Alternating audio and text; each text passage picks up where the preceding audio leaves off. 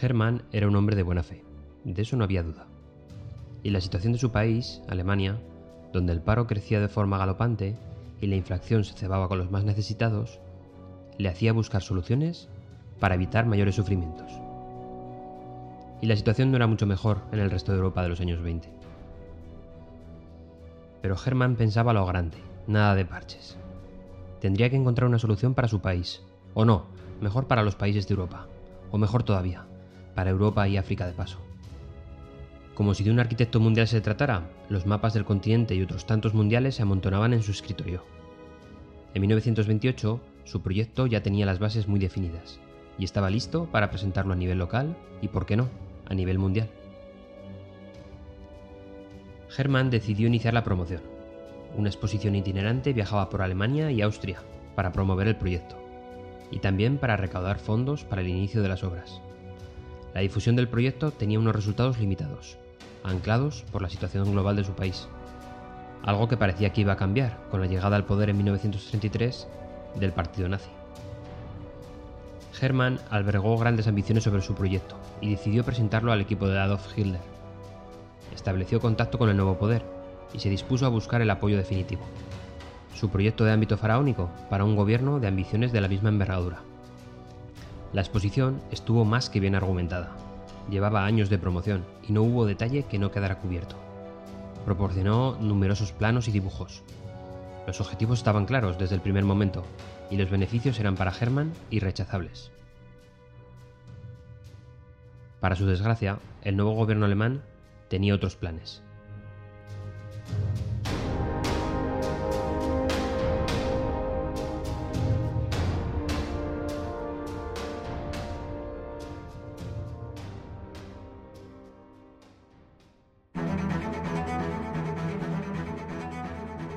Quizás en nuestros trabajos no tengamos que hacer nunca una presentación de proyectos faraónicos, pero dentro de nuestro perímetro seguro que en alguna ocasión tenemos que hacer una presentación de corte disruptivo, la modificación organizativa de nuestro departamento, la presentación de la hoja de ruta para los próximos años, etc.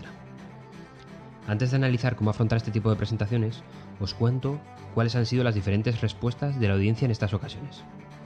Analizadas las reacciones, crearemos un consejo para minimizar los aspectos negativos y maximizar los positivos. Si en la audiencia está nuestro aprobador, recordemos lo dicho en ocasiones anteriores, a los jefes no les gusta tomar decisiones. Por ello, podemos esperar reacciones del tipo, no quiero saber nada, frase para ese responsable que no tiene el menor interés en complicarse la vida. Peligro, peligro, esto tiene pinta de cambiar el orden establecido, frase para ese responsable que no tomará ninguna decisión hasta no verlo claro por activa y por pasiva, o en caso contrario no aprobará la propuesta inicial. Esta idea o propuesta es la bomba y perfecta para nosotros. Pero esta frase es ciencia ficción, pues nunca me la he encontrado. Así que este apartado lo he desechado de todas mis posibilidades futuras. En realidad os engañaría si os dijera que no sueño con esta última posibilidad. Sería fantástico salir entre aplausos, pero esto es el mundo real, y entre grandes cambios casi nadie se va a embarcar en esos barcos. Y hasta cierto punto es normal. Trabajando por tanto con la hipótesis de que las reacciones serán siempre un primer rechazo, la propuesta a la hora de preparar este tipo de presentaciones es la anticipación. La primera propuesta, por tanto, es hacer llegar la presentación y sus conclusiones al responsable con unos días de adelanto. Una vez realizado esto, puede ocurrir que obtengamos una respuesta rápida antes de la presentación definitiva, lo cual será perfecto, pues nos permitirá adaptar la dirección de la misma, yendo al momento definitivo con un camino allanado. Pero si no recibimos respuesta, es esencial realizar una remarca en nuestra presentación de que el proyecto ya lleva en manos de tus responsables desde hace unos días. En este punto, acabamos de incluir de forma activa al mismo y tenemos un antídoto contra el pasota, primer tipo de reacción, y tendremos un catalizador contra el responsable menos reactivo.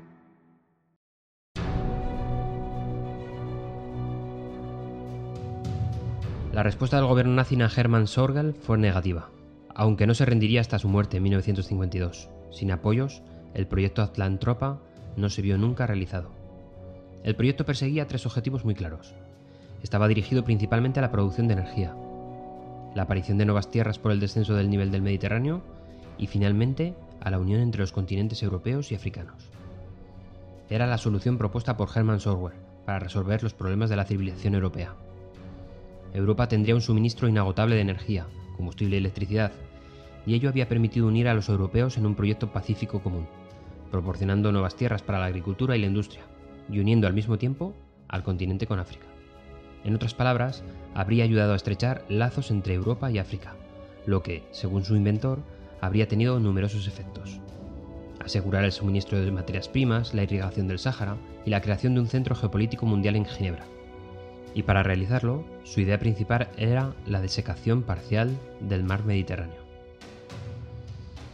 Para conseguirlo, se necesitaba de la construcción de una inmensa presa hidroeléctrica de 35 kilómetros de longitud en el estrecho de Gibraltar, lo que habría permitido aislar el mar Mediterráneo del Océano Atlántico. Dicha presa permitiría la producción equivalente a 31 centrales nucleares. La presa fue diseñada por Bruno Sidward y debía incluir centrales hidroeléctricas subterráneas. En ese caso, el mar Mediterráneo había disminuido un 20% su nivel esto habría permitido ganar 233.000 kilómetros cuadrados de terreno baldío, que es casi la superficie de Rumanía, sobre todo el norte de África. Estaban previstas además dos vías férreas, lo que había permitido enlazar Berlín, Roma y Ciudad del Cabo. El proyecto preveía también la construcción de una segunda presa de menor envergadura entre la bota italiana, Sicilia y Túnez. De ese modo, el Mediterráneo se habría dividido en dos cuencas, la occidental, con un nivel de unos 100 metros inferior a lo normal, mientras que el nivel de la cuenca oriental habría sido inferior a 200 metros. La presa, situada entre dos cuencas, también permitiría la producción de energía eléctrica, con vistas a un agotamiento a largo plazo de los recursos de carbón y petróleo. De este modo, Europa se habría encontrado en posesión de recursos energéticos suficientes para todo su territorio. Hermann Sorgel consideraba como poco importantes algunos de los problemas planteados. Estos problemas iban desde el riesgo del cambio climático hasta riesgos terroristas, pasando por el destino de África y por supuesto los problemas ecológicos que se derivarían de la ausencia del Mediterráneo. Impacto en la circulación atmosférica, todos los climas del sur de Europa se verían afectados de forma muy importante.